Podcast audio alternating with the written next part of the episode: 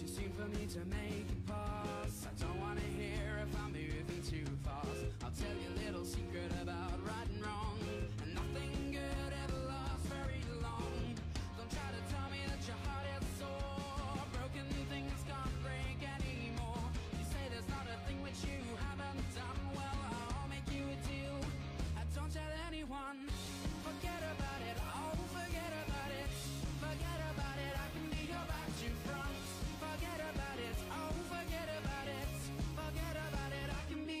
you from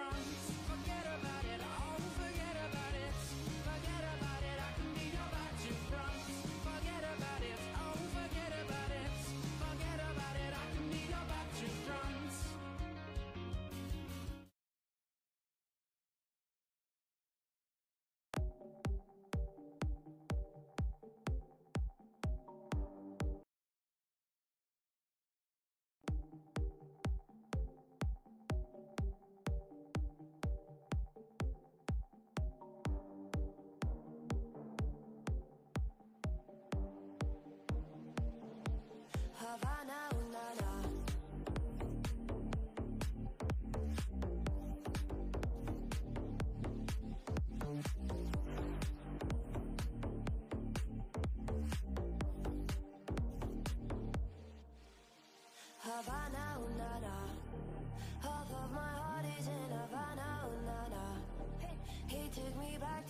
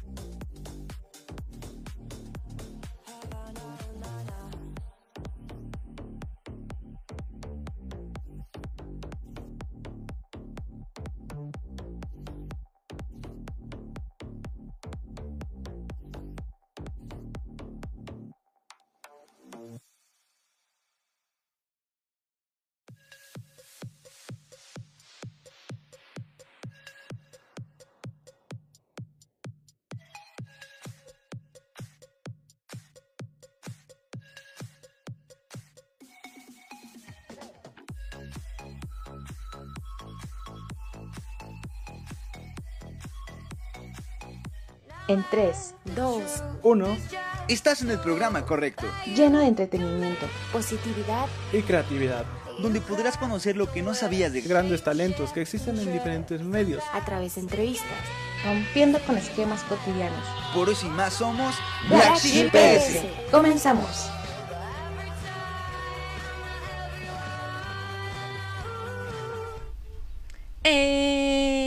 Soy Susan Córdoba y esto es Black Sheep PS. Bienvenidos a un nuevo episodio más Black Sheepero todos los sábados a las 3 de la tarde. Y pues antes de comenzar quiero agradecer a mis compañeros que me están apoyando desde producción. Ellos son Ángel Hernández, Johan Parra y Berna Oscur. Saludos saludo, chicos, espero que estén muy bien.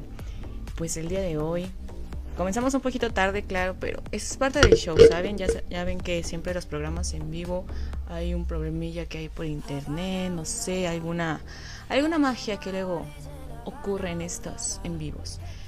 Pero sin más por el momento, ya damos comienzo y pues quiero comentarles que tengo una gran invitada el día de hoy. Ella es Lorena Gutiérrez y es una cantante de la Ciudad de México. Inició pues este proyecto musical desde los 13 años. Comenzó a estudiar guitarra clásica y después pues guitarra popular, contemporánea y canto.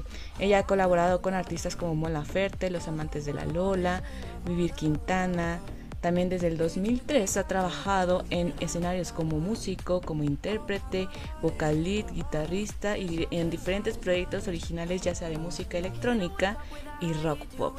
Ella es Lorena Gutiérrez y nos va, a estar acompañando para saber más sobre su música, proyectos y un poquito de un temita que también queremos este, sacar eh, sobre la música en general, sobre lo de la censura. Y pues también los invito a que estén con nosotros, a opinar, a pues comentar, compartir sobre todo este programa que nosotros estaremos viendo y apoyando aquí desde los comentarios. Mientras que se conecta Lore. Hola Lore, ¿cómo estás? Hola chicos de Black Sheep. Qué gusto conocerlos porque ya tenemos toda la semana haciendo promoción y ya por fin estamos aquí. Muchas gracias, muchas, muchas gracias. No, gracias a ti. Ya estamos ahí como que toda la semana ahí metiendo que la emoción, todo esto para este día que ya al fin llegó. Perfecto, ya ya estamos aquí. ¿Cómo me escuchan? Sí, te escucho bastante bien. ¿Tú me escuchas bien? Perfecto, súper bien, estamos listos. Perfecto. ¿Qué tal te va? ¿Qué tal tu esta nueva adaptación de pandemia, digamos? ¿Cómo te ha ido? en la nueva realidad, ay, pues qué te puedo decir, pues eh, tratando de ajustar otra vez, creo que la, la, pandemia nos malacostumbró, ¿no? Yo, yo estaba así como muy cómoda en pijama, trabajando todo el día. Eh, y, no, no, no todo el día, ¿verdad? Pero sí es muy cómodo. Ya sabes, adopté como la, la versión de pijama de la cintura para abajo y súper arreglada de la cintura para arriba, ¿no?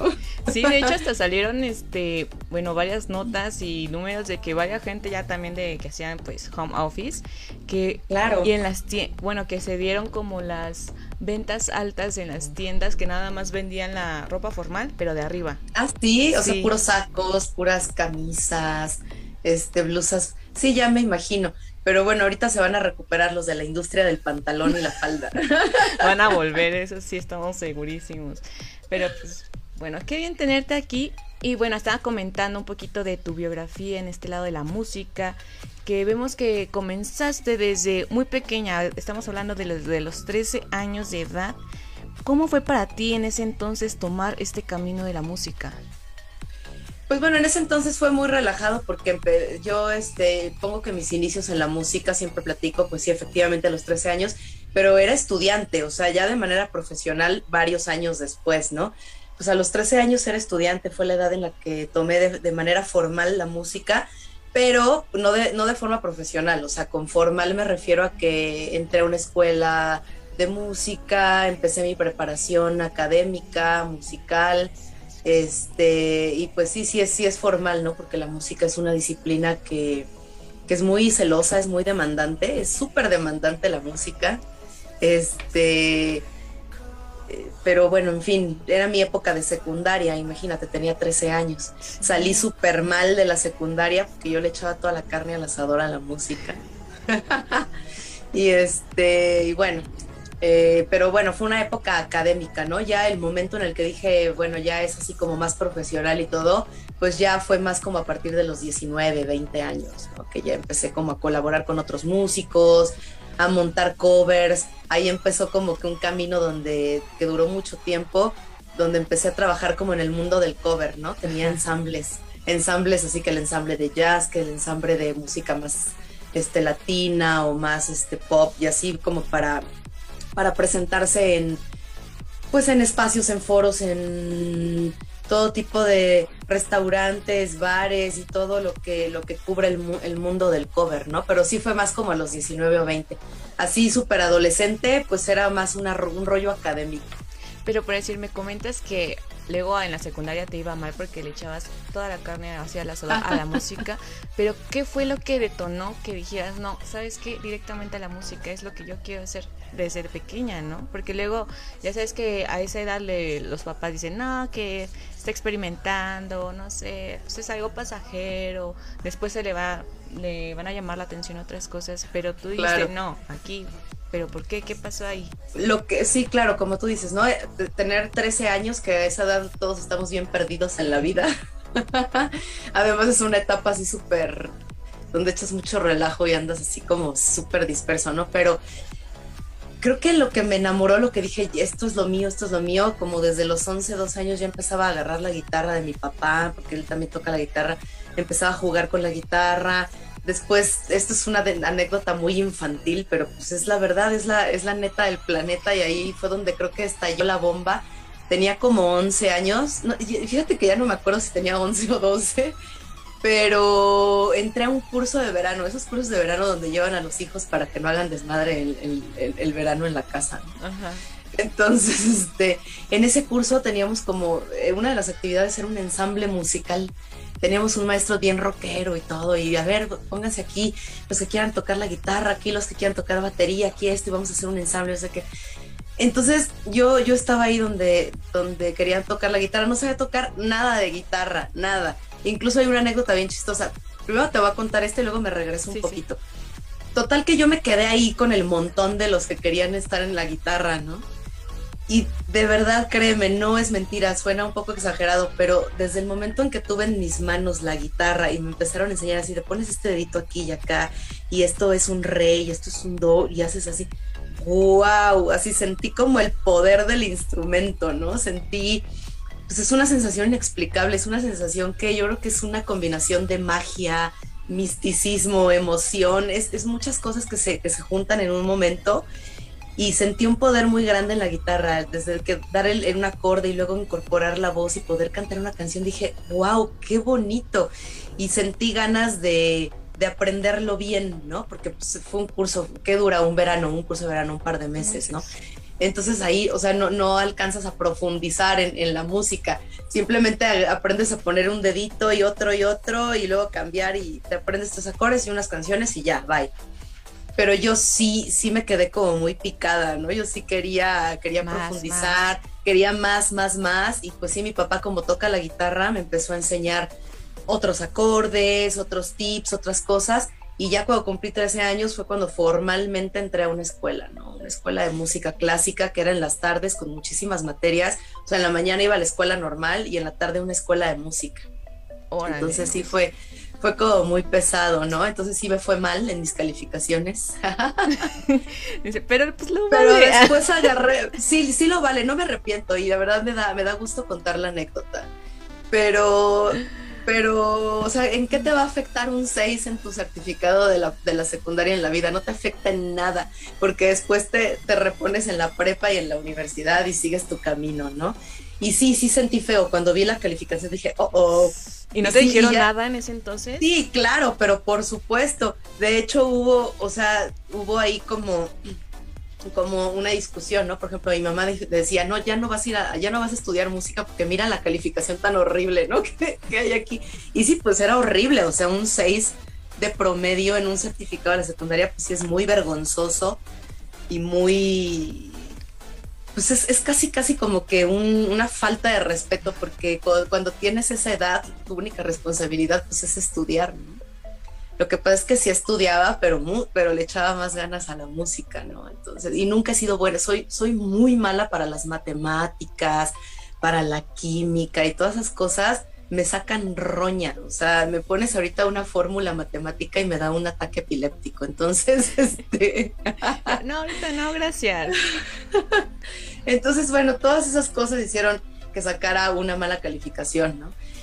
Entonces, pero bueno, al final del día me, me apasionaba mucho y fíjate que mi papá me defendió un poco, me dijo, no, no, no, sí, sí vas a seguir yendo, pero pues esfuérzate un poquito más para que salgas bien en las dos escuelas, ¿no? Para que si no te es posible a lo mejor traer puro 10 y puro 10 y puro 10 ahora en la prepa, pues por lo menos un 8, un 9, que no se vea tan feo, que se vea equitativo, porque la boleta de la escuela de música sí estaba como muy bonita, ¿no? Con puros Ajá. 10, guitarra 10, tenía varias materias, armonía 10, solfeo, bla, bla, bla.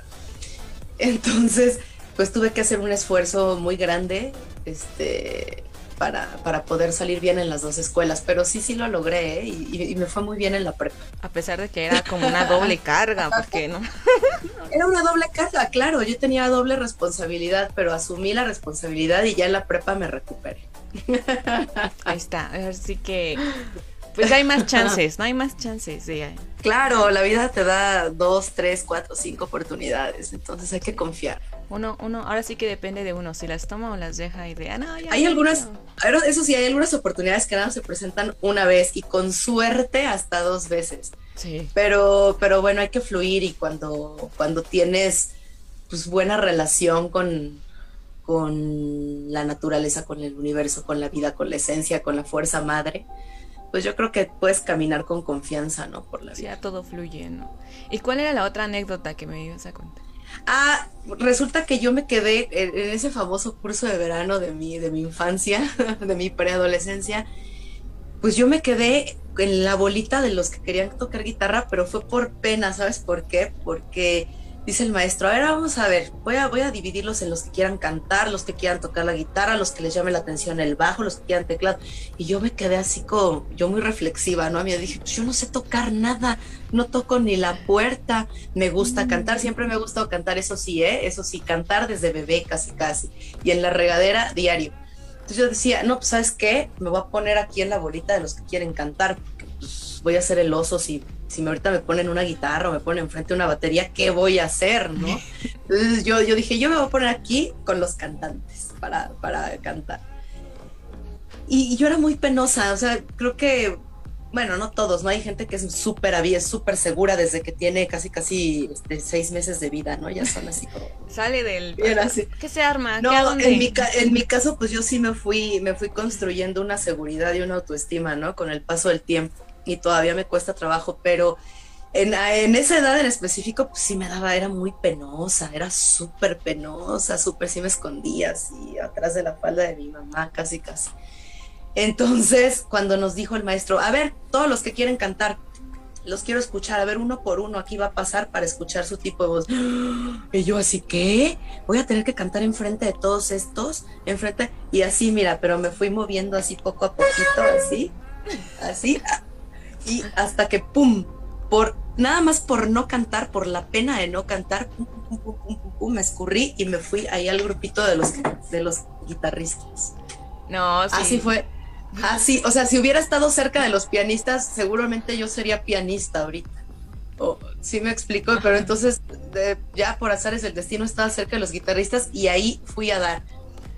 Esa fue esa es la historia. Por algo pasan las cosas, ¿no? Y luego te quedas pensando de as- pasa el tiempo y, y retomas estas historias y dices, por algo pasó, ¿no? Por algo pasa esto y que te llamó mucho la atención y ahora sí que fue como momento tipo Rosa de Guadalupe, lo tocas y... Sí, el airecito de la rosa, ¿no? Sí, pasó el airecito, se me movió el cabello y dije, oh, sí, soy, seré guitarrista. Algo así. No, súper. Y por decir, ahorita hemos estado escuchando tus dos este EPs que vaya, tienes unos sonidos un poco más en el lado de, del género de trova y vemos que tú defines un concepto que denominas como trova alternativa. ¿Cómo nos los definirías? ¿Qué es la trova sí, sí. alternativa para ti? Mira, este, este término, en un principio pensé que era una ocurrencia mía, pero cuando lo googleé vi que ya existía. Ajá. Y dije, oh, ya existe, no cabe duda que la mente colectiva del mundo está está súper conectada, ¿no? Resulta que, pues yo cuando empecé a hacer estas canciones, estas canciones que, que ha- has estado escuchando en Crisálida Volumen 1 y Crisálida Volumen 2, que es mi, mi reciente producción, pues es una colección de canciones que empecé a hacer desde 2013, o sea, ya traen como, como su historia, ¿no? Es un periodo de composición entre el 2013 y 2019, son como seis años. De ahí extraje como las, las mejores. Tengo más canciones y tengo muchos planes para irlas mostrando en próximos sencillos, pero estas 14 canciones pues tienen, tienen como una historia en común. Y eh, generalmente pues cuando estás componiendo, cuando, cuando pensando en, género o en voy a hacer un rock o voy a hacer un pop voy a hacer algo, una trova. No, no, no, pero para nada simplemente estaba fluyendo, escribiendo, haciendo música, a veces una, a veces la otra, a veces al mismo tiempo, ¿no? Música y letra. Pero no, no estaba pensando tal cual en, darle vida a un género, en inventarme un género, o en adherirme a un género. Simple y sencillamente estaba componiendo. ¿Qué pasa? Cuando ya eh, tienes como una colección de canciones y empiezas a, a mostrarlas en vivo, en lugares, peñas, foros, festivales, bla, bla, bla además empiezas también a generar material audiovisual, ¿no? Para generar material para YouTube, en este caso para Spotify y todo eso. Siempre, siempre en todos lados, en las plataformas, en las redes, en entrevistas, en los lugares, piden que llegue campo de género o te hacen la pregunta, ¿cuál es tu género? Uh -huh. Entonces, tienes, tienes que estar preparado para responder el género en todos lados. Entonces, bueno, en, mi caso, decidí llamar, llamar a mi género trova alternativa porque sí, en efecto, creo que la trova es un género que a mí me ha influenciado mucho, mucho, mucho, mucho, mucho, mucho. La he escuchado desde hace muchos años. Desde adolescente también he escuchado la trova. Entonces yo al analizar como mis canciones dije, no, pues es que sí, creo que, creo que sí, sí entra en la trova porque además le doy mucho peso a la parte literaria. Le doy mucho peso a la parte de las letras, las, las hago con mucho cuidado, eh, trato de no romper reglas, pero hay que romper reglas siempre para, para proponer y para crear y todo, ¿no? Pero hay, hay ciertas reglas que son como universales, que si sí si las rompes es así como de no, si estás perdido. Pero vaya, ¿cómo, cómo te explico? Mmm, analizándome yo, es como, fue como un autoanálisis de a ver a qué sueno, qué es, qué es, qué es. Dije, no, sí es trova, pero no es una trova clásica, no es una trova pura, no jamás, porque también escucho mucho rock, escucho mucha música latina, me encanta el jazz, también me gusta mucho el pop, me encanta el pop. Este, entonces como que dije, no, pues es, es, obvio que todos esos gustos musicales se reflejan a la hora de componer. Entonces creo que el término trova alternativa sí alcanza a dar, abrir la puerta para que entren todos estos géneros que te digo, ¿no? Como que con una base de trova, pero con sonidos, por ejemplo, en, en el disco en volumen 1 tengo por ahí este un, bueno, sí, sí es volumen 1 tengo un blues, tengo una balada blues, en el volumen 2 tengo un guapango, también tengo un bossa nova, también tengo una canción un poco country. Entonces dije, no, sí, creo que trova alternativa es el, es el, el término. Y hasta el momento me ha funcionado mucho y créeme que me gusta y sí, sí me siento identificada, o sea, sí, sí siento que mi sonido va por ahí por, por, la trova alternativa. No sé tú qué piensas. Es que como sí, ¿no? Porque... Viéndolo, viéndolo de fuera, fuera de mis oídos. Bueno, ahorita, por decir, ahorita con lo que comentas, teniendo como esta definición de trova alter alternativa, pues no te da algo en específico, sino como un poquito de todo, ¿no? Porque al fin de cuentas es alternativa, digamos, por el nombre. Pero sí te da como toques de un poco de jazz, un poco de blues, ¿no? Es algo que a veces no puedes definir y por decir, en este comienzo tú me dijiste, no puedes, cuando comienzas a hacer música, a veces no defines el género, ¿no? De, ¿sabes qué? Voy a... O a veces simplemente sale, ¿no?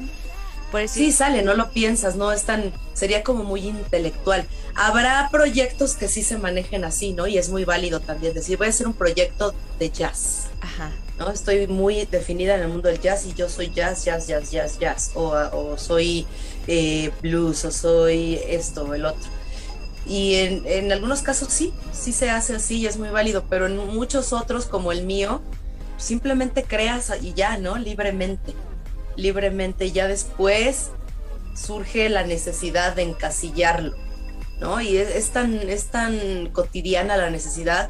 Si tú abres un, un, un perfil de Spotify como artista, uh -huh. tienes, tienes que definir un género, ¿no? Dentro de, del perfil. Entonces, ni modo, aunque yo sea un poquito enemiga de las de las etiquetas y las categorías, pues hay que, hay que etiquetarse y categorizarse para, para moverse en el mundo. Pues sí, ¿no? Tal Porque, bueno, ahora sí que también estábamos hablando de otro tipo de música. Hay partes en las que tú dices, tienes que seguir ciertas reglas, en este lado como ciertos géneros, ciertos, o sea, definirlos, ¿no? Como para claro. empezar a entrar. Y por decir, en tu proceso creativo, ¿cómo surgen estas ideas para crear tus canciones? Pues mira, ahí, ahí sí, ¿qué te puedo decir? Hay infinitas fuentes de inspiración. O sea, hay canciones que pueden surgir de una anécdota personal, de algo totalmente privado, una vivencia personal que simplemente vas y la escribes y tú, tú más que nadie sabes qué pasó. Ese es un camino. Pero también hay otro camino muy bello y muy noble y muy generoso también, que es hablar de historias ajenas. ¿no? A lo mejor no, no lo viviste tú, no te dolió a ti, no lo gozaste tú, pero alguien vino y te lo contó y dices, órale, esto es un buen, aquí hay material para hablar. Aquí para hay de dónde cantar". agarrar. Sí, ese es otro camino, como que las historias ajenas que te vienen y te cuentan. Otro camino son, es la observación, que creo que ese es mi método más recurrente o la mayoría de mis canciones traen como que esa alma a partir de la observación, tal cual. Eh, hay que dejarse inspirar por todo lo que te rodea, por todo lo bueno y lo malo que te sucede y que le suceden a otras personas o todo lo bueno y malo que ves, que analizas. Todo es material susceptible de hacer una canción.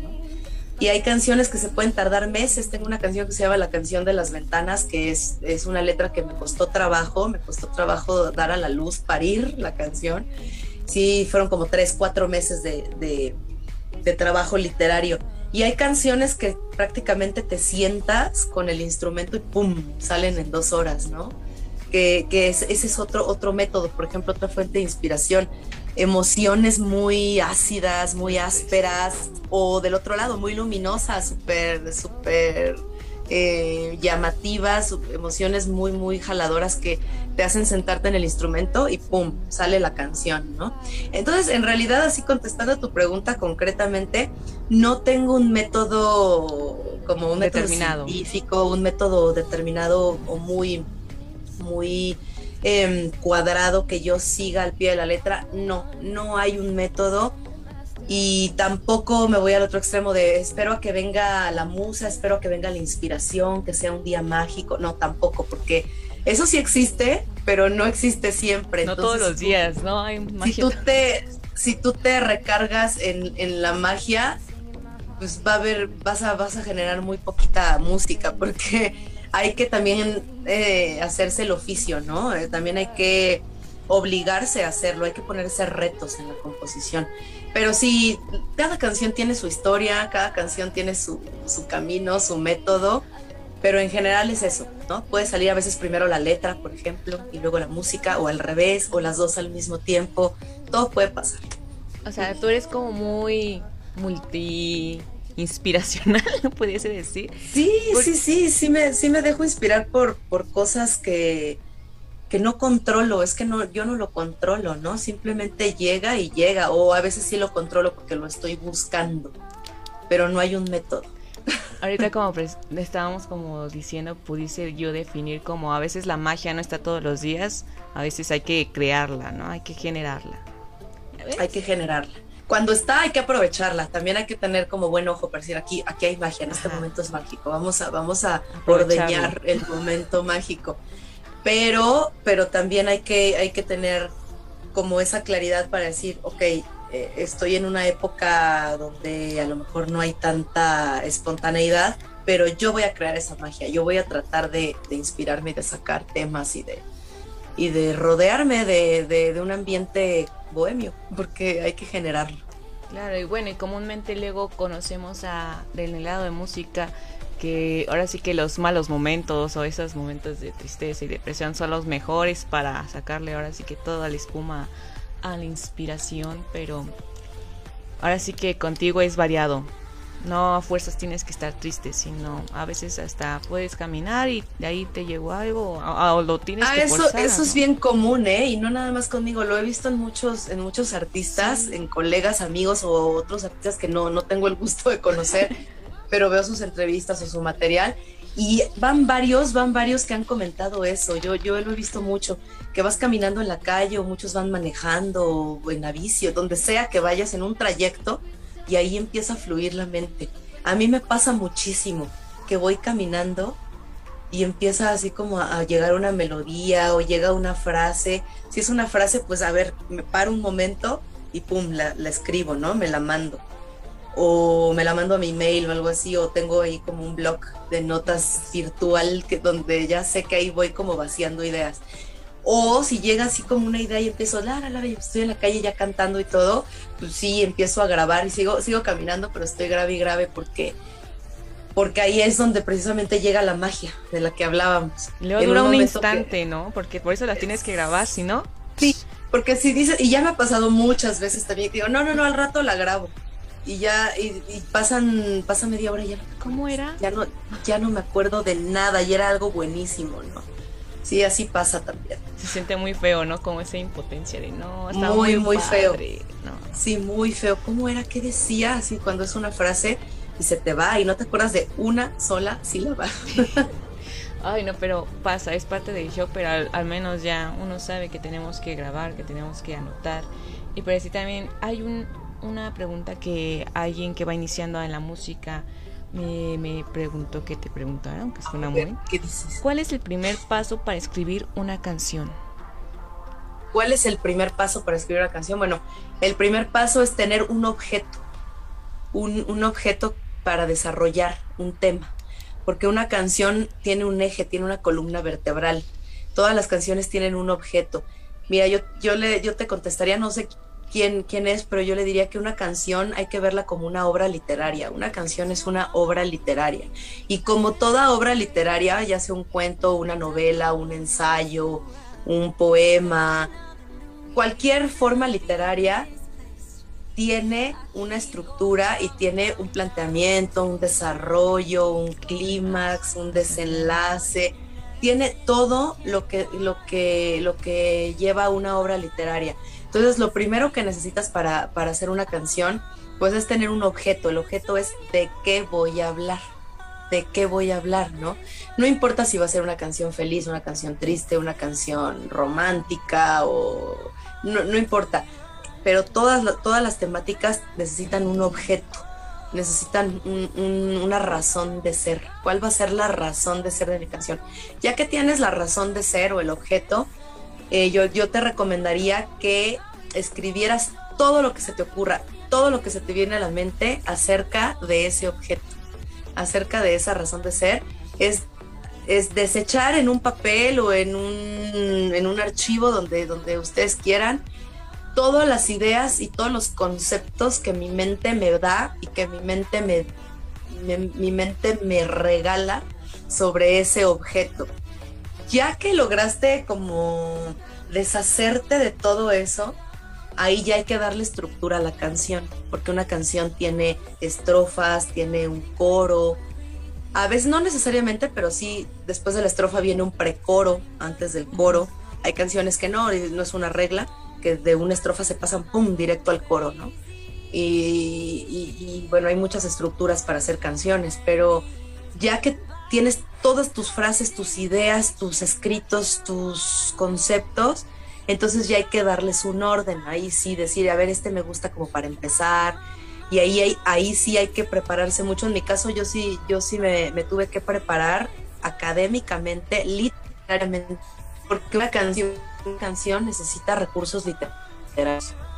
Necesita recursos literarios. Entonces, yo sí les aconsejo a los que estén empezando a escribir canciones o tengan la inquietud de empezar, que lean mucho sobre estructuras literarias, sobre recursos literarios, para poder aplicarlos a, las canciones. Pero sí, lo primero para arrancar pues es tener un objeto, tener una idea, qué quiero, qué quiero decir, de qué quiero hablar. Ese sería el primer paso. Oye, ahora la forma en la que pues explicaste este cómo empezar a crear una canción. ¿No has pensado en ser maestra de música? Bueno, déjame te cuento, soy maestra ¿Sí? de música, sí, sí, doy Ah. clases, pero, pero doy clases de instrumento, doy clases de guitarra, doy clases de canto, doy clases de ukulele. No doy clases de composición no lo he pensado, me lo han propuesto, pero ay, es de esas cosas que, que No determinas si sí o si no. no tengo, no tengo la inquietud, no tengo, no, no, no me siento como, no siento como ese impulso interior de querer dar clases de composición. O sea, la, la composición es nada más una parte de la música. Tú puedes ser músico sin ser compositor, ¿eh? O sea, yo conozco grandes músicos, músicos muy virtuosos que dominan el piano o que dominan el contrabajo o el cello, el violín o que son cantantes impresionantes, pero no son compositores, nunca. Son intérpretes. Conozco a muchos así. También conozco a muchos compositores que no tocan instrumentos, por ejemplo, ¿no? En mi caso, pues sí, sí, caminé, caminé el camino del músico, de- del, instrumentista, y luego llegué al camino del compositor y me gusta mucho, se me da, tengo la facilidad y me gusta y, y he desarrollado la, la profesión, la vocación sobre todo, porque no soy, o sea, yo no estudié la carrera de maestro de música, pero porque existe, ¿eh? existe la Sí. carrera de maestro de música, así tal cual, licenciatura en docencia musical, pero pues yo no, yo no estudié eso, pero, pero me gusta dar clases de, de ejecución de instrumentos pero no, no me conecto con la docencia de la No te composición. inspira, como que no dices, no. No, fíjate que no, no conecto con, con esa parte, no. Puedo dar consejos y puedo dar a lo mejor un taller o un... o Algo leve, ¿no? Algo leve. Algo, ajá, como tips y cosas así, pero tal cual como un curso formal de composición, híjole, no, no me animo. Ahorita animo, no, joven. animo. Ahorita no, que cree que no se lo vengo Pero- manejando. Tal vez después, vez un consejo, tal vez. pues perfecto, pero bueno, está bien.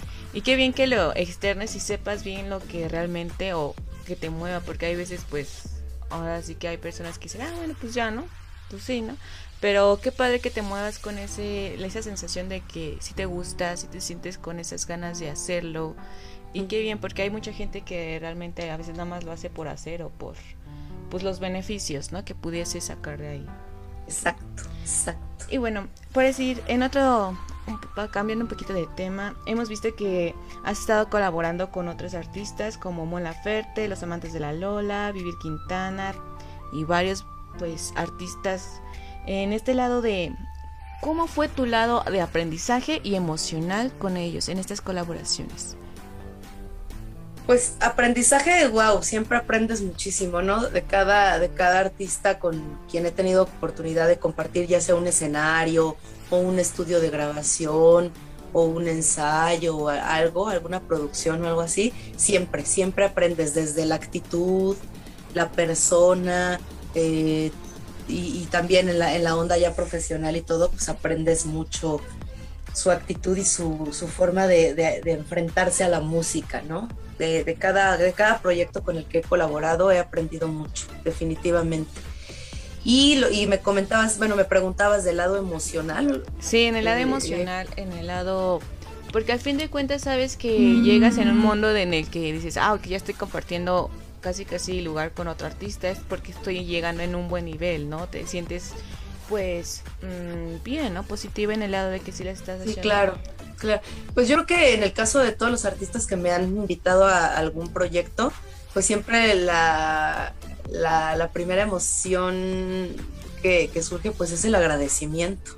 ¿Qué te puedo decir? El agradecimiento es lo, primero que brinca, ¿no? Que dices, órale, muchas gracias por, por haberme llamado para esto, por, por hacerme estar aquí, algo así. Para, tu- con todos es el agradecimiento.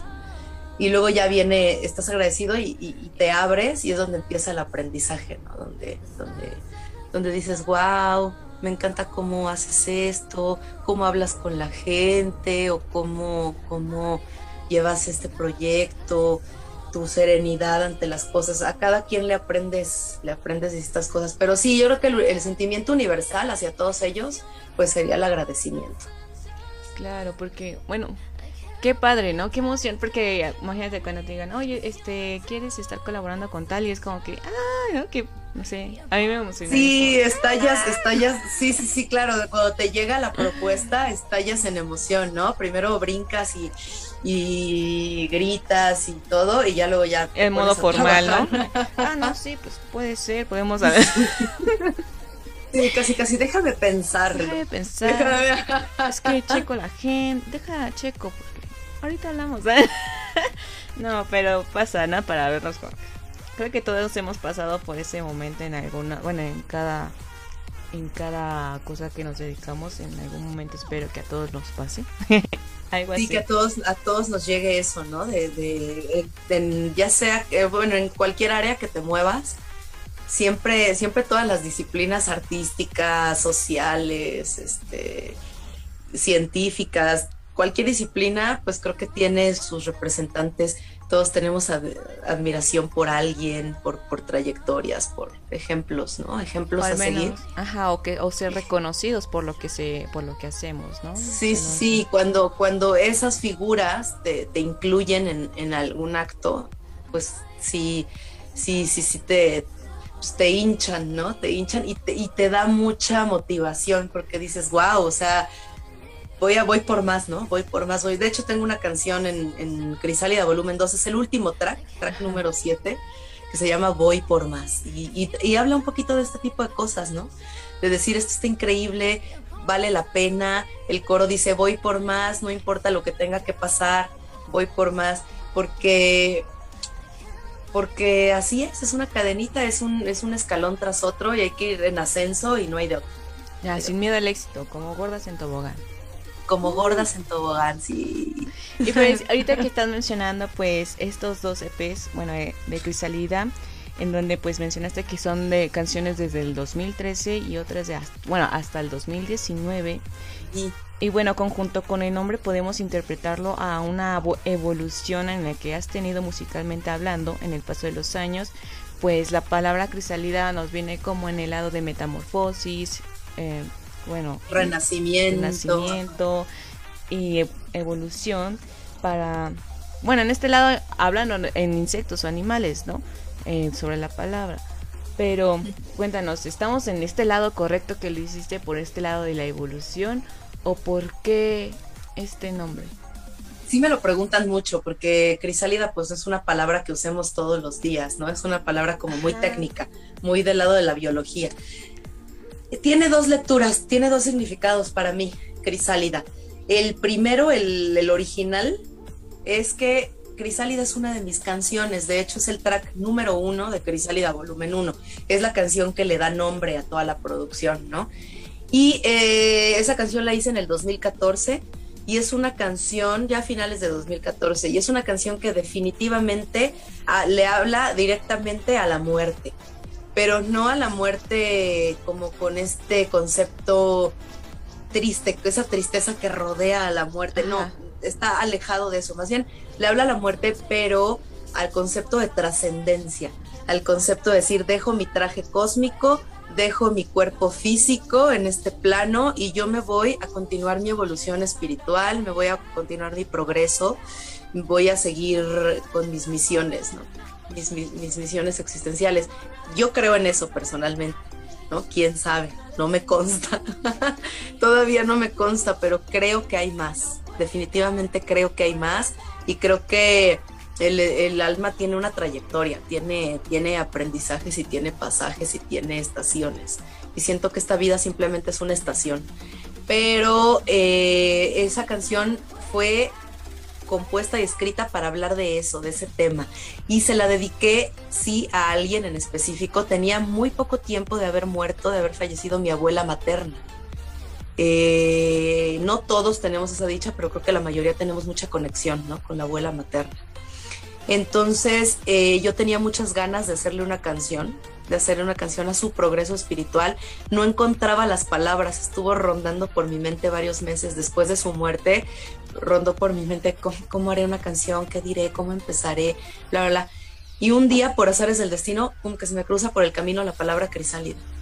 Y dije, qué bonita palabra, qué bella es hablando así de gramaticalmente se me hace una palabra muy bonita, crisálida. Tiene, tiene, tiene un sonido muy lindo y también la ves escrita y dices, ay, qué bonita palabra. A lo mejor soy muy cursi, pero me gustan las palabras, me gusta el mundo de la, de la, de la lingüística. No, y se ven tus Entonces- canciones, se ve también todo esto en lo que reflejas, porque sí se ve que es algo trabajado en el lado de lectura poéticamente hablando. Pero volviendo ahora sí que a, antes de irnos. Entonces, ese es el primer significado y es una canción que de primera instancia se la dediqué a mi abuela. Ya después la empecé a tocar, la empecé a mostrar en, ante varios públicos, escenarios y todo, y vi que a la gente le gusta y le conecta. Y es lógico porque es un sentimiento universal. Todos tenemos, todos vamos a morir algún día, vamos a dejar este plano físico, todos tenemos a alguien que ya no está, que todos tenemos a alguien a quien extrañar, alguien a quien llorar. Entonces por eso conecta mucho, conecta mucho con la gente. Y ya hablando de estos dos discos de Crisálida Volumen 1 y Crisálida Volumen 2, que decidí llamarlos así, pum, Crisálida, la colección global, sí es un renacimiento, porque este proyecto solista, pues es un proyecto muy mío, un proyecto donde es mi voz, mi esencia y nada más. Yo tenía muchas ganas de hacer eso, a pesar de que llevo toda mi vida en la música y he tenido muchas bandas y he grabado discos con otras bandas y así yo tenía muchas ganas de hacer algo propio, algo mío, algo yo solita, así tal cual que me representara a mí y donde yo tuviera la capacidad de decidir todo, lo visual, lo, lo mi, mi, propia imagen, eh, todo, todo lo que, lo que envuelve a un concepto musical. Quería yo tener el control de, del 100% de las cosas, cuando en una banda no lo puedes hacer. No. Es padrísimo trabajar en equipo, también me, me gusta mucho la dinámica de las bandas pero ahí es otro discurso. Es, es, un, es un resultado que viene de muchas mentes, de, muchas, de muchos corazones, donde hay muchas opiniones, donde uno tiene que ceder también ante otros colegas. Entonces, Crisálida para mí fue un renacimiento artístico. Fue como, como decir, yo voy a hacer mi propio camino, voy a decir lo que yo quiero decir, voy a darle la textura y el sonido que yo de mí, de mi propia esencia. Entonces sí fue un renacimiento artístico. Fue como, como, como hacer a un lado, no dejar el, el colectivo, porque incluso trabajo con otros, otros artistas. De hecho, tengo un dueto de synth pop que se llama Puerto Anónimo, por si luego lo quieren checar en redes sociales. Sí. Eh, pero, pero sí, para mí tener un proyecto sola, sola, sola, donde yo haga todo, todo, para mí sí fue un renacimiento artístico. Cual. Y es que está muy interesante porque al fin de cuentas fue un momento que no fue muy bueno, que digamos, para tu vida, el que detonó Crisálida, porque también detona la primera canción y de ahí detona estos dos volúmenes. Sí. Y bueno, al fin de cuentas supongo que ya te sientes contenta, te sientes satisfecha de que dices, o, o sea, sí, lo, lo logré, ¿no? Logré tener un proyecto que realmente quería representar quién soy, eh, representarme en las canciones, Sí. Y ahora sí como que luego platicamos con luego artistas y que dicen que hay unas canciones que es como para abrazar a otras personas, ¿no? Por medio de la música. Sí, sí, sí, también. Entonces, también. bonito. Ajá. Sí, esa, esa sería como la respuesta, ¿no? Sí, Crisálida sí tiene esa, esas dos, dos lecturas. La lectura inicial de dedicarle una canción a mi abuela y de hablar del concepto que para mí es la muerte, Claro. Y por otro lado, este, que haya servido como un trampolín artístico para seguir creando, ¿no? Ay, no, suena súper porque hay muchas veces en las que uno se estanca, ¿no? Que ahí quiere quedar. Pero a veces surge de lo menos esperado, pues esta inspiración y estas ganas de seguir. Qué padre que veas la muerte como una evolución que ok, sí es un proceso triste porque a veces es algo que no podemos manejar, pero podemos estarle dando forma y construyendo y adaptándonos a lo que es, ¿no? Qué, uh -huh. qué bien que, que, que, lo veas de esta manera. Y bueno, ahorita ya no vamos a pasar en estos lados tristes. Ya vamos a despojarnos vamos de la muerte un poquito. un poquito, porque ya no. este, vamos a pasar una como, no sé, dinámica o eh, digamos, este, no sé si nos tengas algún acústico que nos quisieras compartir. Sí, claro, sería un placer para mí este, compartirles algo de estas dos, de este disco doble, ¿no? Crisalia Volumen y Crisalia Volumen 1, 2, 1 y 2. Pues tú dime, ustedes escogen, quieren alguna de las canciones que están ahí, elegir una. O, este, fíjate que en esta gira de medios que he estado haciendo y todo, pues irremediablemente Crisálida es la, como es la mamá, es la mamá de todas las, las 14 canciones que componen este álbum doble, pues me gusta, me gusta exponer esta canción, ¿no? Como para, para darle contexto a todo lo que estamos diciendo. Pues adelante, eh, Crisálida suena bastante bien entonces. Venga, muy bien, aquí tengo a mi guitarra, una de mis guitarras que está aquí acompañándome en este momento. Ya vi que se hace sombra de- del micrófono, pero no está tan, No, no se ve tan dramático, ¿verdad? Y bueno, esto se llama Crisálida para todos ustedes este sábado, ya 9 de octubre, qué bárbaro.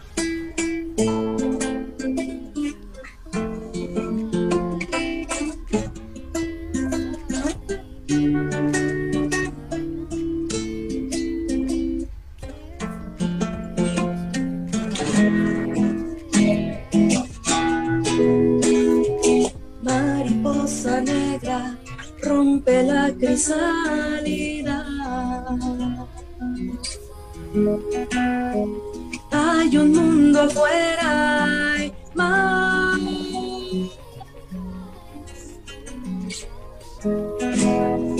Y con tus alas morirás sin ser igual. Y bajo la tierra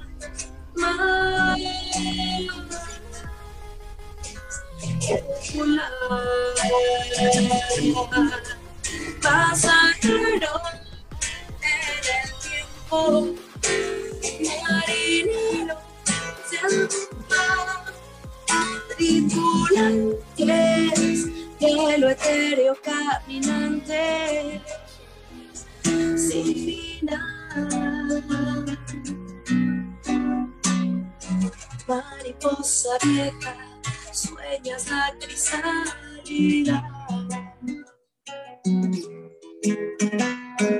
Agonizas, pero hay más.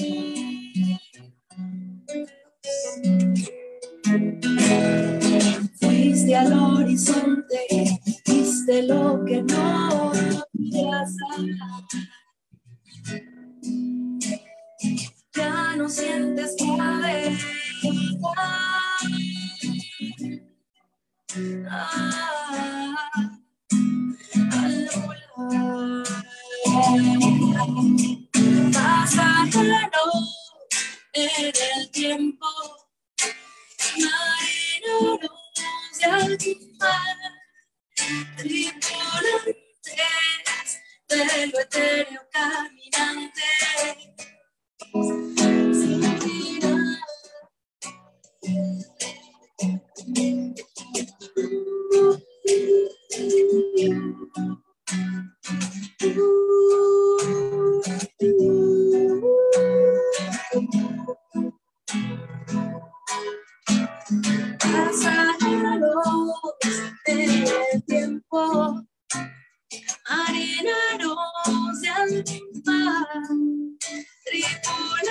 de lo etéreo caminante, sin final.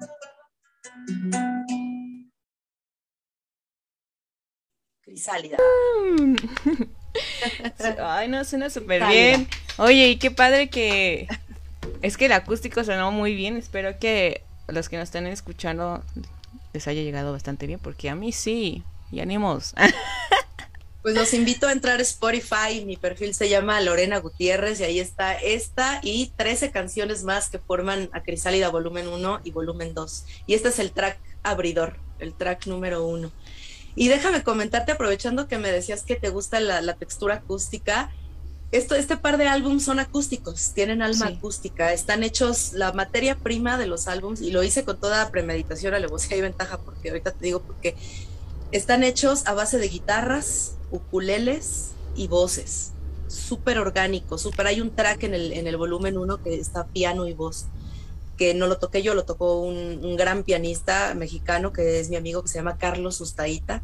Estoy agradecida eternamente por haber colaborado conmigo en esta, en esta canción, en haber grabado esta pieza.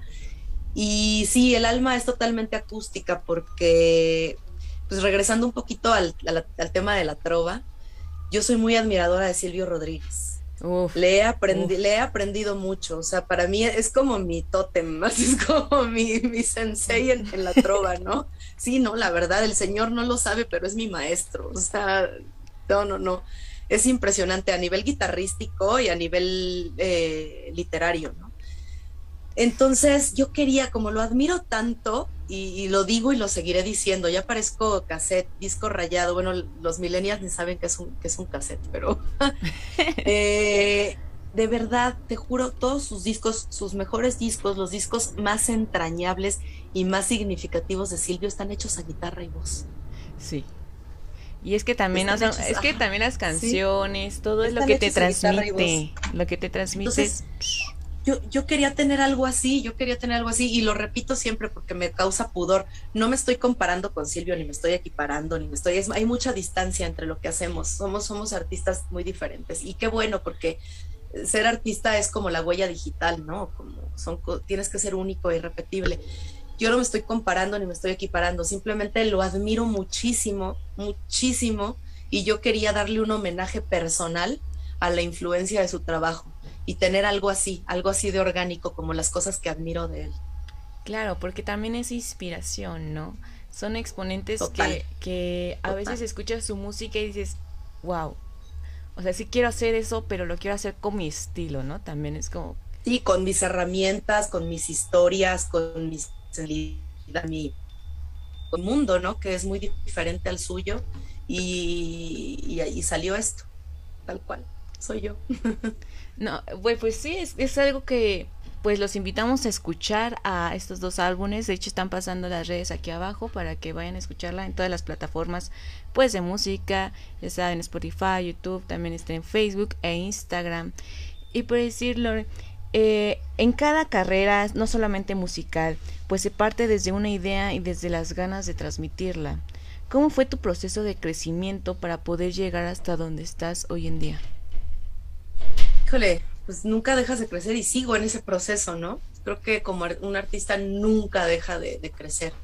Citando otra vez a Silvio Rodríguez, él tiene una obra enorme y hoy día, 2021, sigue produciendo. Él sigue en crecimiento, ¿no?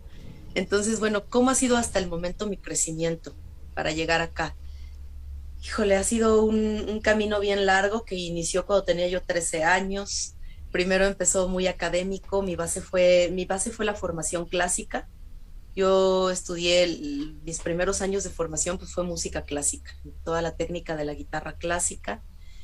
Hasta ahí fue como un, primer bloque. Posteriormente, no seguí una carrera en la música clásica, ¿no? Porque yo sería concertista o, estaría en ese mundo de la música clásica. No seguí carrera en ese mundo. Me pasé al mundo pagano, al mundo de la música alternativa, la música popular. Entonces ahí vino otro periodo de aprendizaje, donde aprendí de otros maestros, de otras escuelas, donde sí, pues sí tuve que estudiar guitarra popular, canto popular, y estuve con varios maestros, de todos aprendí muchas cosas. Y en esa época, pues también tuve muchas bandas que también son un gran crecimiento, ¿eh? un gran aprendizaje. Tener ensambles musicales, tuve un ensamble de jazz con unas amigas, que era un ensamble como muy didáctico. Nos juntábamos a ensayar, a estudiar y todo. Era, era como para estudiar. Muy ñoñas. Sí, Sí, así de qué vamos a hacer hoy. Vamos a estudiar. Este tuve muchos ensambles, te digo, de jazz, de música latina. Tuve una banda que se llamaba Luna Runera. grabamos un disco, duramos ocho años, pisamos muchos foros, muchos festivales, hacíamos rock latino. Con ellos aprendí muchísimo. Además, por esa banda pasaron muchos músicos. Éramos tres músicos de base, pero invitábamos a muchos músicos en los metales, en el bajo, en los coros y todo. Y eran músicos tan buenos que yo les aprendí mucho, aprendí mucho con ellos, muchísimo. Este, y luego, y en esa época ya componía, pero tenía otro estilo de composición. Lo que pasa es que me empecé a tomar la composición más en serio, así ya a, niveles más grandes, a partir del 2013, justamente que empecé a componer esta colección de canciones, porque ese año que ya llovió, ¿eh? Qué, rápido pasa el tiempo, ya van a ser casi 10 años. En ese entonces, en ese año yo entré, tuve la super fortuna, la dicha, iba a decir la suerte, pero no es, no es, suerte, por- no es suerte porque me, tomó mucho trabajo no fue, no fue casualidad. entré al taller de composición, que es muy, muy famoso y muy aclamado, taller de composición de la Sociedad de Autores y Compositores de México. Por ahí han pasado muchos cantautores que admiro y quiero, que son mis, mis colegas y fueron mis compañeros de taller. Eh, en ese lugar crecí muchísimo, muchísimo, porque ahí fue donde yo aprendí a ver las canciones como una obra literaria. Esto que dije de que la canción es una obra literaria no me lo estoy sacando de la manga, ni es algo que yo inventé. De hecho, estoy parafraseando a mis maestros, ¿no? Los estoy reproduciendo las enseñanzas de mis maestros. En esa escuela de composición, en ese taller, te enseñan a darle ese respeto a una canción, que una canción debe ser vista y trabajada como una obra literaria. Y ahí fue donde aprendí muchísimo y creo que ese, ese taller marcó un antes y un después en mi trayectoria como, como músico. De hecho, ahí fue cuando decidí hacer un proyecto solista. ¿No? Todo, venía de estar en bandas, tenía mi otra banda. Después se deshizo mi banda y creé, hice un, un dueto que se llama eh, Puerto Anónimo, donde hacemos synth pop Está bien loco, está bien, no, no, tiene nada que ver con lo que yo hago, ¿eh? solista es otra cosa, es muy electrónico y así. Entonces, creo que ese taller me hizo, me hizo crecer mucho. Ahí sí, ahí sí, sí, mi, mi, pues creo que mi parte artística se topó con muchas paredes. Dije, oh, esto no es así, es así. Oh, esto va por acá, esto es así aprendí a nivel, a nivel de, composición, pero también aprendí a nivel de ser humano, de cómo debe ser como ser humano para, para ser artista, porque hay que ser muy sensible, siempre he sido, pero hay que ser muy expansivo, hay que ser muy generoso, porque el arte, el arte, esa es la esencia del arte, la generosidad, el generar cosas. Entonces, si tú no eres generoso, si no eres empático, si no eres, eh, pues, expansivo, pues no, no, no puedes proyectar, no puedes hacer algo que, que toque el alma de alguien. Entonces ahí, ahí fue donde, donde me, vinieron encima muchas, muchas, muchas, muchas enseñanzas muy valiosas. También pues uno sigue, uno nunca para, tienes que seguir caminando. Eh, termina el taller de composición, pasan varias cosas. Eh, y después tuve la súper oportunidad de ganarme la beca María Griver, ¿no? Para compositores, que esa también es una beca muy, muy aclamada y muy perseguida por muchos compositores. Tuve la, la dicha de ganarla en 2018 y también ahí, ahí, se vino como una avalancha de conocimientos, ¿no? Una avalancha de experiencias y de aprendizajes que también me hicieron crecer. Y fíjate que en ese periodo de composición hice varias canciones que están incluidas en, en volumen 2, en Crisálida, volumen 2. Por eso te decía que era como un periodo del 2013 al 19, Ajá. De, que se crearon estos temas. Entonces todo ese, todo ese camino de, de, tener maestros, maestros tan buenos como todavía me tocó tener al, de maestro el señor Armando Manzanero, tuve de maestro dos veces, tanto en el taller como en la beca Memo Méndez Guiú, que es el compositor de pues, prácticamente todos los éxitos de Timbiriche y de grupos muy pop como OV7 pero, pero bueno, es un súper compositor. Le aprendí muchísimas cosas. Este, tuve maestros como Mónica Vélez, que también es una gran letrista, tiene dos Grammys latinos por haber hecho letras para Camila, para los Tigres del Norte. Entonces, eh, pasar por tantas bandas, por tantos ensambles, por tantos maestros Maestro. y por tantos escenarios, pues sí, sí llega un punto en el que te sientes como bien completito, ¿no? Te sientes así con toda la fuerza para, para proyectarte. Sí, es que, o sea, qué gran construcción has tenido, de hecho, en dentro de la música, porque nos mencionas que no has parado, has seguido, has tenido que... O sea, creo que lo, lo tuyo no es parar, es seguir y pues vaya, vas como recogiendo todos estos aprendizajes y veo que son de también distintos géneros, que no solo te vas o te enfrascas en un solo género. Y por decir, ahorita también una pregunta que quisiera decirte sobre los géneros. ¿Tu género preferido ahorita es esta trova alternativa? Preferido, o sea, como para escuchar. Bueno, mi género preferido para producir, pues sí es la trova alternativa, ¿no? Es lo que estoy haciendo yo. Pero para escuchar, así para, para, para el, ponerle soundtrack a, a mis días, ah, a mi vida y todo, esa es una pregunta que no puedo contestar. como quisiera, o como, o como, o como mis entrevistadores quisieran. Como soy Spotify mel- quisiera. Exacto, como las plataformas. ¿Sabes qué? Soy melómana. Es que me gusta de todo tipo de música. Me encanta, me encanta. Escucho música cuando lavo los trastes, cuando cocino, cuando me baño, cuando hago ejercicio, cuando estoy trabajando en cosas que no requieren que me concentre o que tra- traiga los audífonos, música. Y la verdad escucho de todo, de todas las épocas, de todos los géneros. Me encanta el rock progresivo. Me encanta, o sea, yo soy feliz haciendo ejercicio, escuchando a Pink Floyd, escuchando a, a King Crimson, eh, todas estas bandas legendarias ya súper setenteras, ¿no? Pero también, por ejemplo, me encanta el flamenco. El otro día hice ejercicio escuchando a Otmar Libert, un gran guitarrista y compositor de ya del siglo pasado. Y no sabes cómo disfruté el ejercicio. Así me quedé así, wow, qué bonito. Así hasta se me pasó bien rápido y no me dolía nada.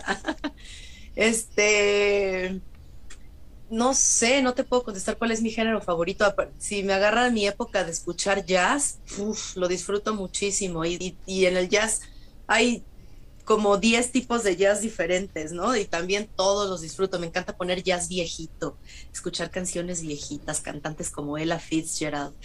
Pero de repente pongo un, un- un jazz más ácido o más como gente como Coltrane y todo, y lo disfruto igual. De repente me agarra la locura y me encanta la música norteña.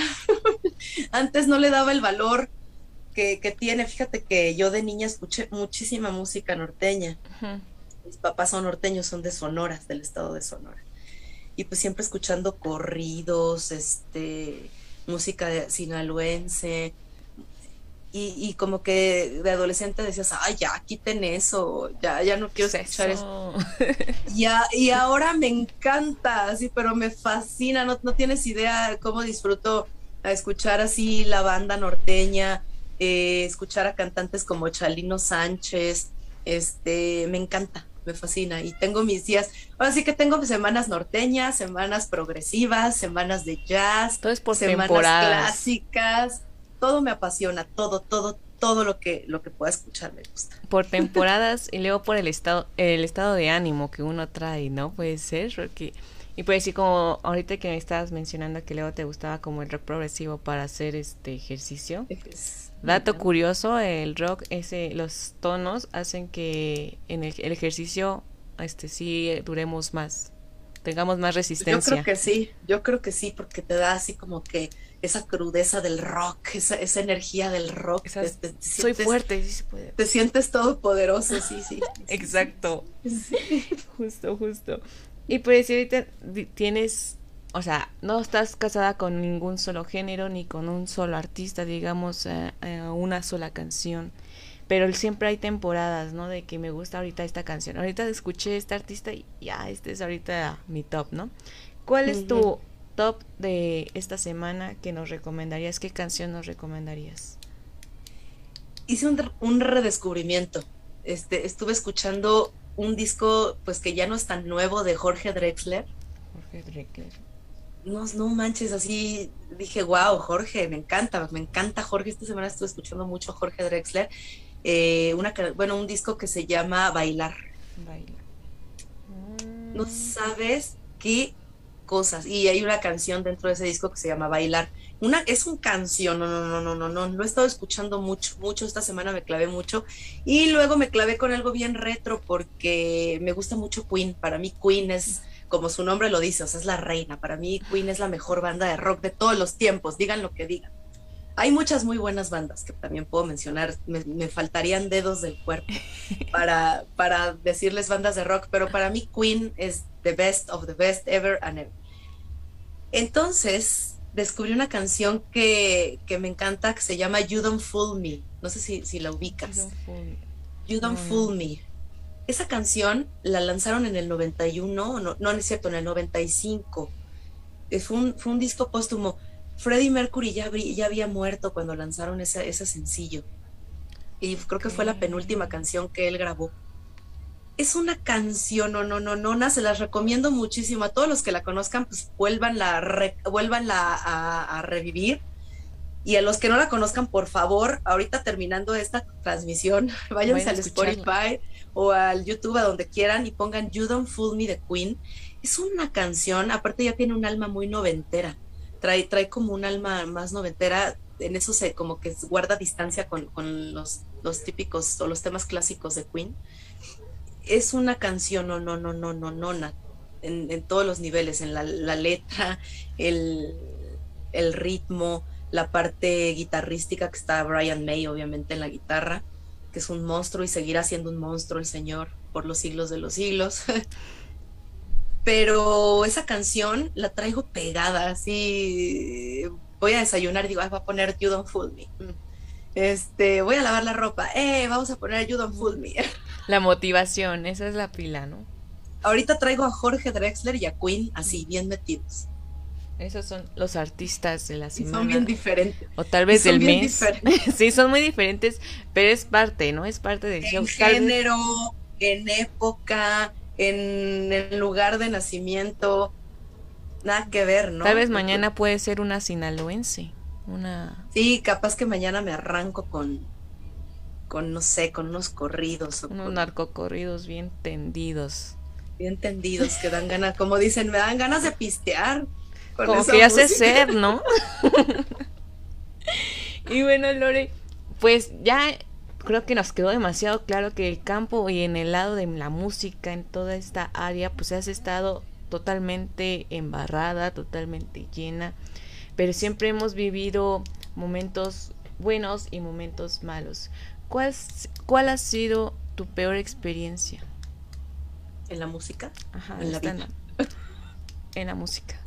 Sí, mejor, ¿no? Porque en la vida sí está Bueno, más- si quieres compartirnos ambas. No, porque ni que estuviéramos en La Voz México, acá para llorar y, y levantar el rating. No, no, no. Eh, la peor experiencia en la música. Ay, qué buena pregunta. Mira, he tenido mucha suerte. Me he topado con tanto con colegas músicos y con gente también, la gente que te contrata o la gente que, que, con- que es, es el público y todo. He tenido buena experiencia. No he, no he tenido, no he vivido cosas feas o cosas humillantes, cosas, no, no, no, no, no, nunca, pero sí, sí, sí he tenido eh, periodos de oscuridad. Yo acabo de salir de uno, yo me tomé el 2020, para mí fue como un año sabático en la música. Estuve produciendo las crisálidas, o sea, eso estaba haciendo, estaba muy calladita en las redes sociales, estaba muy calladita. Bueno, también por la pandemia, pues muchos músicos no, no, No estuvimos en escenarios. Hasta este año regresé, pero, pero sí pasé por un, por un momento difícil porque, pero creo que es normal, creo que es un proceso. Ahorita ya lo veo como, como normal y, y ya lo veo como parte de algo que tenía que pasar, algo que tenía que sentir para seguir adelante.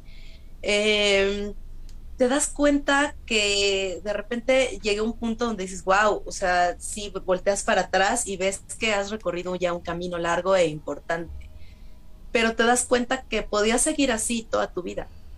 Se hace como un círculo vicioso. Claro. O sea, yo podría seguir así, este, podría cumplir 40, 50, 60 años, bla, bla, bla, y seguir así, presentándome en peñas, aquí en la ciudad, fuera de la ciudad, eh, sacando discos, sacando singles, viniendo a entrevistas, eh, años y años y años, ¿no?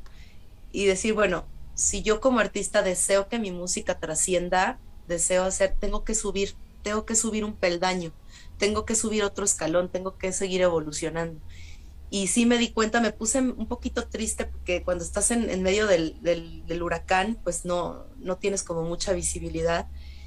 Y pensé que mi carrera se había ido como al demonio, ¿no? Que, que a lo mejor ya no tenía como más expectativas porque no he tocado en el extranjero todavía. Uh -huh. Eso es, eso es, algo que tengo que gestionar y tengo que lograr a corto plazo porque es, es algo muy necesario para, para, seguir creciendo como artista. Entonces, cuando, cuando me di como cuenta de eso, vi, vi, veía otros colegas y ayer platicaba con otro locutor que también tuve una intervención con él. Me decía, es que es, que es muy natural, es muy humano empe empezar a compararse, ¿no? Pero hay que, no hay que caer en la, obsesión o en la paranoia de la, cuando haces esas comparaciones. Entonces, qué chido compararse, pero después de que te comparas tienes que tomar ya tu propio camino, ¿no? Como salir del fango y hacer tu camino. Entonces, cuando yo me empecé a comparar, de repente, este, pues me topo con cantautores y cantautoras que dentro de su trayectoria, pues ya incluyen y ya hablan de escenarios en el extranjero, cosa que yo todavía no tengo. Tengo experiencia en, muchos puntos de la República, pero no en el extranjero. Entonces, hubo un punto donde me achicopalé, donde pensé que eso era un punto en mi contra, que eso era como, como que me iba a sepultar, como que ya no había más. Pero no, o sea, al contrario, pues es un nuevo reto y tengo que subir ese escalón y tengo que buscar foros fuera de México. Entonces ese fue un momento como, como fuerte, ¿no? Como pesado, como que sentí que, que, ya, ya había dado todo y que probablemente ya no venía nada, pero pues estaba muy equivocada. Es que como que luego exageramos con los pensamientos, ¿no? Ya nos estamos yendo por un lado de, y si pasa esto, después va a pasar esto, después, y ahí nos estamos sugestionando de cosas que ni siquiera han, han pasado y nos estamos inventando un mundo que ni siquiera pudiese Exacto. pasar, pero como... Es que sufres, sufres más por lo irreal, Claro. por lo real. Claro, qué peor que esa imaginación que está en tu contra y que eres tú, ¿no? Ahora sí que tú, o tú misma te, está, te estás luego poniendo el pie, pero como dices, tal vez es parte de un proceso, sí, es parte de uno y es normal, ¿no? Esperemos que sea normal, pero a veces ya no es normal el hecho de, de quedarte ahí, ¿no? En el suelo, en el fango. Y Sí, no, eso no, eso no, no hay que normalizar esa No, depresión, porque claro. lo, lo- se, se vale caer, pero hay que levantar, o sea, si te caes 80 veces, pues esas 80 veces te levantas, ¿no? Eso es lo de menos. Pues sí, ahora sí que no hay, ahora sí, maneras ahí podemos hasta inventarnos varias, pero ahora sí que el querer creo que es el, ahora sí que la, lo principal, ¿no? Ahora sí que lo que Es el motor. ahora sí que nosotros tendríamos que ser el, el propio motor y decir, ¿sabes qué? Quiero esto, pues va, ahora sí que voy a buscar la forma, voy a buscar las maneras para lograr hacerlo. Pues, logré estas cosas, le he logrado varias y he estado aquí porque lo, lo hice, ¿no? Me lo planeé. Y espero que tú, Lore, sí puedas llegar. Yo creo que sí, porque no manches, o sea, cuánto ya hemos es recorrido, ya la experiencia que tienes. Creo que hasta el extranjero y más allá vas a estar en todo el Sí, mundo. y eso sería esperemos que bueno. sí. Mira, el objetivo, ahorita que dices, espero que puedas llegar, pues es llegar a dónde, ¿no? O sea, no, o sea, como que ponerle un límite o un nombre o una estación final, o bueno, no, no, no, no tengo así como un una meta específica de voy a llegar aquí y ya, ¿eh? No, metas, ¿no? Que sea variado, o sea, no, no. Aquí, aquí el punto es seguir caminando y seguir subiendo. Ese es el, el sí o sí. Hasta lo que luego no habías planeado, ¿no? Luego hay cosas que surgen y dices, o sea, nunca lo había planeado, pero qué padre, ¿no? Que suceda. Exacto, es parte de seguir caminando. Es el, el- el- aquí el objetivo es seguir evolucionando. Ese es mi objetivo ahora, seguir evolucionando artística y personalmente. Ya. Con eso estoy contenta. Excelente. Y por decir, este lado fue en, en una como en peor experiencia. ¿Cuál ha sido tu mejor experiencia? Mi mejor experiencia en la música. Ay, también ha habido muchas. ¿Alguna de tantas que dices? Puede ser esta una de las top. Pues mira, híjole, es que hay, unas que son así como que duran un instante, ¿no? Un momentito y otras que duran como más. Te voy a contar una así rápido, una de, de instante y otra de, de- más. Yo creo que el ganar la beca María Griver me dio mucha seguridad como artista y como persona, porque es una beca que en la que cada año que se lanza la convocatoria, pues entran miles de, compositores, cien, no, no lo dejaría en cientos, ¿eh? creo que sí entran miles. Es una convocatoria a nivel nacional. La verdad es que en México hay muchísimo talento, muchísimo. Por todos los rincones de México hay talento y hay muy buen talento. Entonces, la demanda, la participación es muy grande. Cada año eh, meten sus canciones muchísimos compositores de todos lados, incluso extranjeros que están naturalizados mexicanos, eh, entran a los concursos. Yo tuve un compañero cubano, Raizel Pérez, que, tuvo acceso a la beca y también un gran talento, ¿no? Pero el haber, el haber podido decir, sí, sí la gané porque peleé cuatro años por esa beca. Fue hasta el cuarto año que, que ya salí seleccionada, ¿no? Entonces, el haberla ganado sí fue algo muy grande. Yo, yo, yo necesitaba esa seguridad, esa confianza, porque como artista eres bien vulnerable y es muy fácil caer en inseguridades. ¿Estará bien lo que estoy haciendo? ¿Sí les estará gustando? ¿Será? ¿No será? Entonces, cuando, cuando resultas seleccionado en una cosa como estas, dices, oh, oh, no estoy tan mal, no estoy tan loca. Entonces, creo que sí, sí está funcionando ese momento fue, fue realmente muy bueno para mí. O sea, cuando leí mi nombre en los resultados dije, wow, y duró un año, ¿no? Fue, fue un apoyo que duró un año, un apoyo económico, pero también un apoyo artístico muy grande. Entonces, sí, sí, sí, sí me sentí flotando todo un año completo.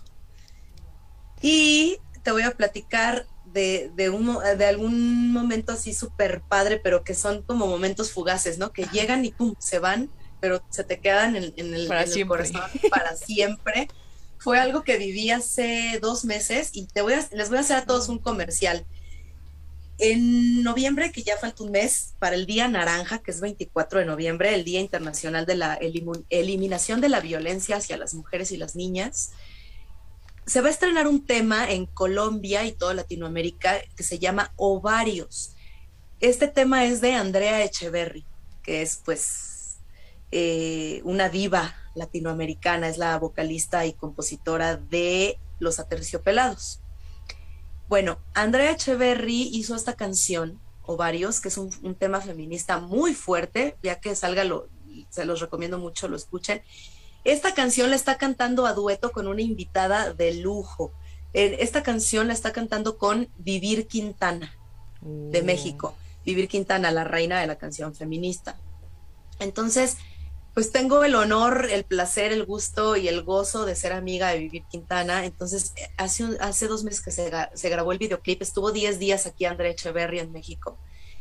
Se grabó el videoclip en el Ajusco, me invitaron a la grabación del videoclip, me invitaron a aparecer como parte del talento del, del videoclip. Somos varias mujeres que estamos, no les voy a decir nada más, nada más voy a decir que la canción se llama Ovarios, Ovarios. y en el, en el videoclip aparecemos varias mujeres varias, varias cantantes, varias actrices, varias bailarinas.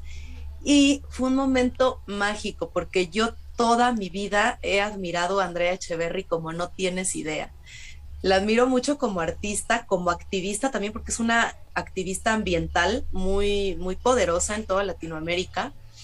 Y además la admiro como persona. Entonces, cuando me, invita a vivir Quintana al videoclip de Ovarios, dije, oh, así me quedé pasmada, unos de esos como lo que decíamos hace rato, que festejas, ¡ah! así. Y hubo un momento en esa grabación, hace dos meses, estábamos en el Ajusco grabando, y pues no inventes, la, la voz de André Echeverry para mí es, es un, un estándar de calidad en, en, en, en, la, en el arte alternativo latinoamericano, ¿no? Y la escucho mucho y no, no es de oír, la escucho profundamente y la admiro profundamente desde que tenía 14, 15 años.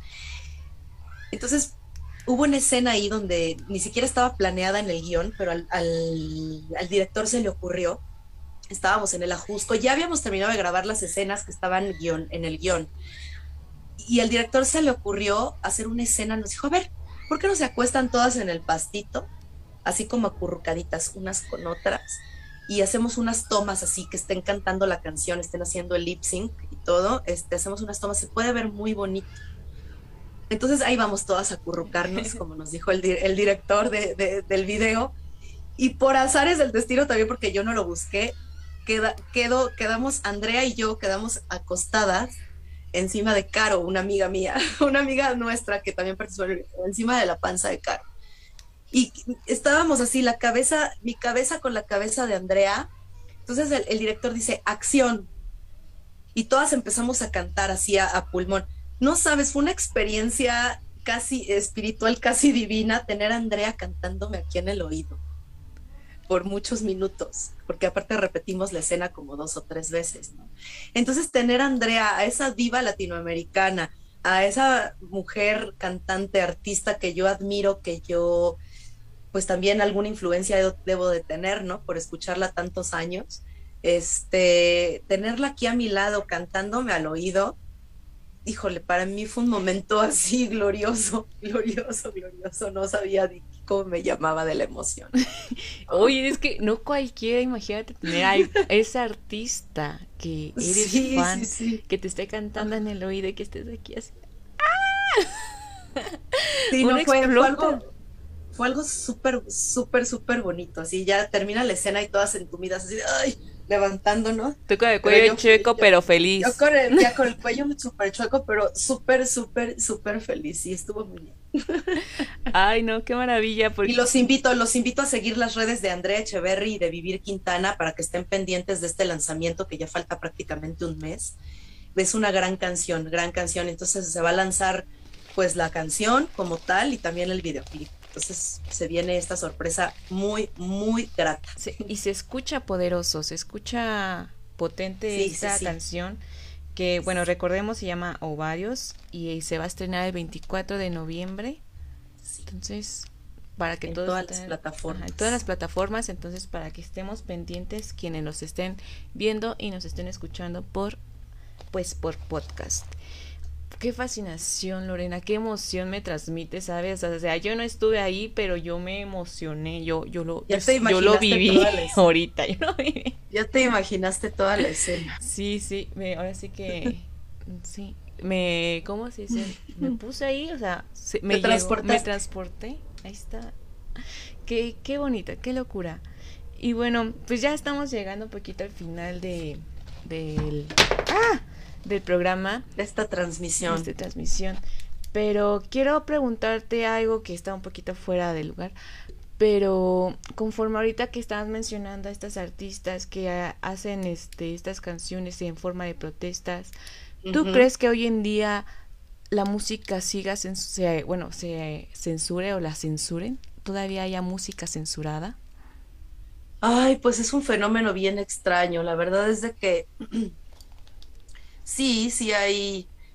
Mira, más que censura, creo que hay falta de apoyo. Lo que pasa es de que no se censura porque ya ves que, pues, en esta época todos los artistas independientes tenemos acceso a un montón de plataformas, a un montón de redes sociales donde tú puedes autogestionar tu carrera y puedes llegar tan lejos como tú quieras, ¿no? O sea, realmente no creo que exista una censura como por ejemplo, pues las cosas que pasaban en el siglo pasado, lo que le pasó a Víctor Jara, le cortaron las manos, le cortaron la lengua para que no cantara, este, para que no diera sus mensajes, ¿no?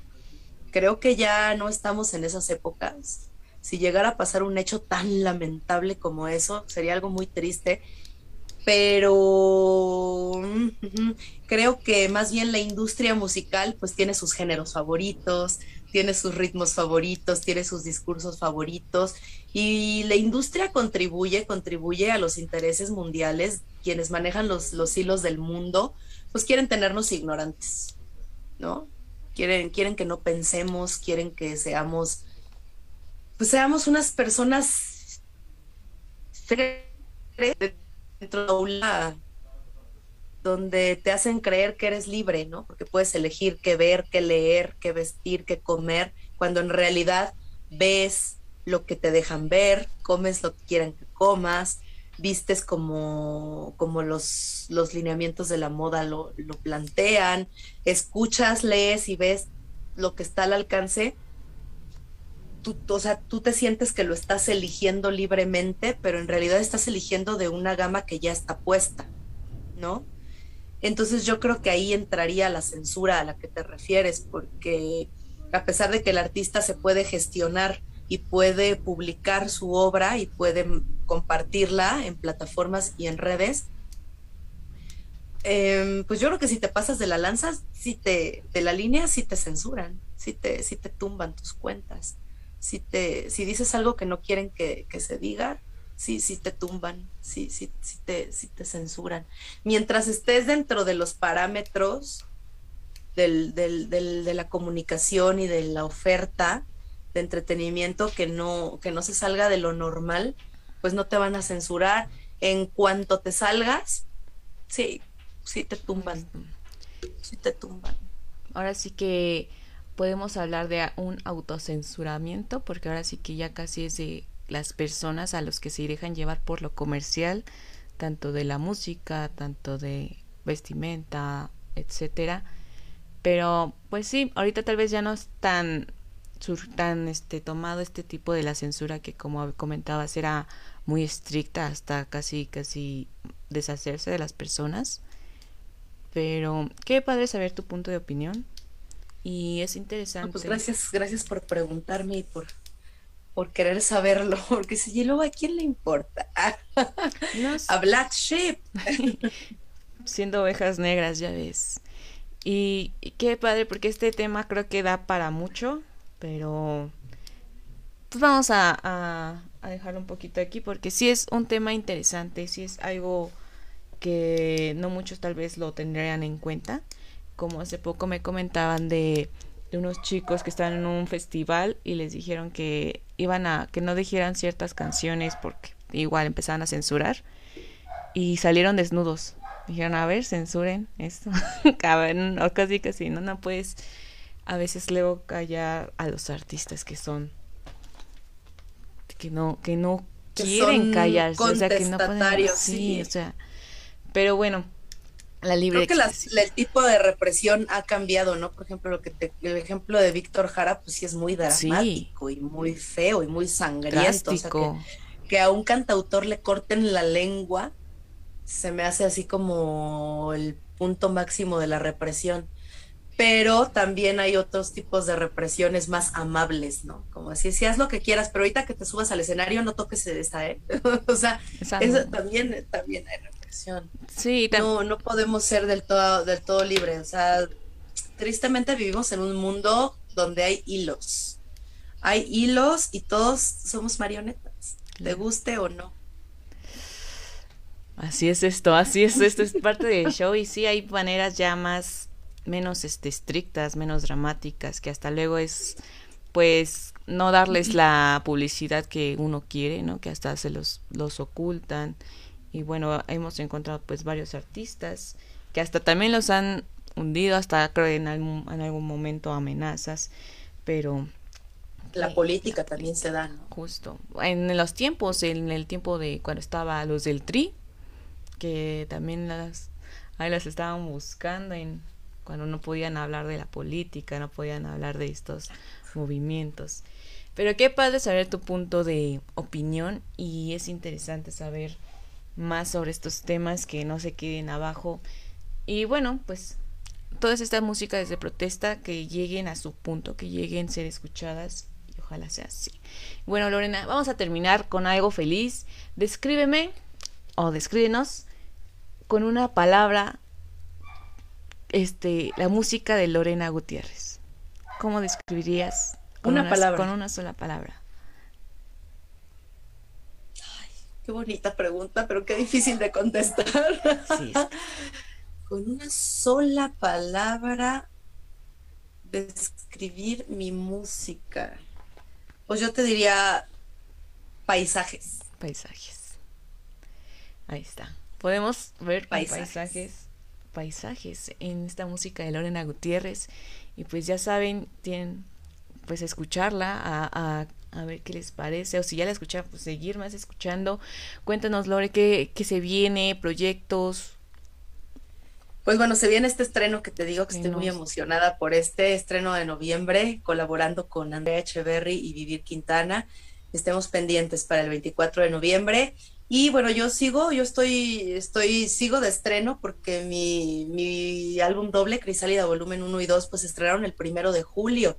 Ya pasaron tres meses Sigue fresco. Pero la promo sigue fresco porque la promoción es algo intenso y es algo arduo. Entonces yo voy a seguir promoviendo. Sigo promoviendo este y para el siguiente año, bueno, ahorita lo que se está gestando es algo muy bonito, es un show que se llama Las dos crisálidas. Y como su nombre lo dice, pues bueno, es un show que contiene canciones de Crisálida volumen 1 y Crisálida volumen 2 que aunque los discos son de formato acústico, este show trae, trae músicos invitados, trae un, segundo guitarrista, trae un, ya trae percusiones, trae un bajo, trae otra corista. Es un show más completo con un sonido más, pues más poderoso en el sentido de instrumentación, ya es otra alineación musical. Entonces lo que se viene es la presentación de las dos crisálidas, que es un show que además quiero que esté rolando no quiero que sea nada más el momento, ¿no? De, ay, ya son las dos cristales y ya. Ya. Quiero que sea un show, quiero que sea un show atemporal, así lo estoy planeando porque estamos haciendo un video, porque lo vamos a cotizar, porque estamos haciendo toda una carpeta de show, para que sea un show atemporal, o sea, que sea un show que me puedan comprar en el 2021 o en el 2025 o en el 2030, ¿no? Entonces se vienen las dos crisálidas y se viene una serie de sencillos. Hay una canción en el volumen 2 de Crisálida que se llama Yo solo sé que no sé nada. Entonces, esa canción para 2022 se viene como sencillo, se viene como sencillo con versión full band. Entonces, pues ahí se vienen los, se vienen los, los planes en sí, tanto eh, a corto como a mediano plazo, pues son presentar este show en la República y fuera de la República eh, y seguir generando sencillos. Ese- esos son los planes. Entonces ya está. Ahora sí que, como vemos, Lorena nunca para. Y eso está bien. Y se Por eso, por eso las ojeras. Pero no pasa nada. Ya nos dan un estilo, ya. Son, es parte del outfit. de, de trabajo, es parte del outfit. Y cuando son ojeras de trabajo y de felicidad, pues Se ven mejor, hasta nos gusta. sí. Recuerden nuestras redes sociales, la, Lore, para que te, pues, te estemos Sí, pendientes. por favor. Sí, pueden seguirme en Facebook y en Instagram como Lorena Gutiérrez Music. También mi canal de YouTube se llama Lorena Gutiérrez Music. Los tuiteros me pueden encontrar como Lorena GTZ Music y en todas las plataformas de descarga y de streaming musical como Spotify, Apple Music, Deezer, SoundCloud, etcétera, porque son mi agregador me, me llevó como a más de 120 plataformas. Todas se llaman tal cual, Lorena Gutiérrez, como yo.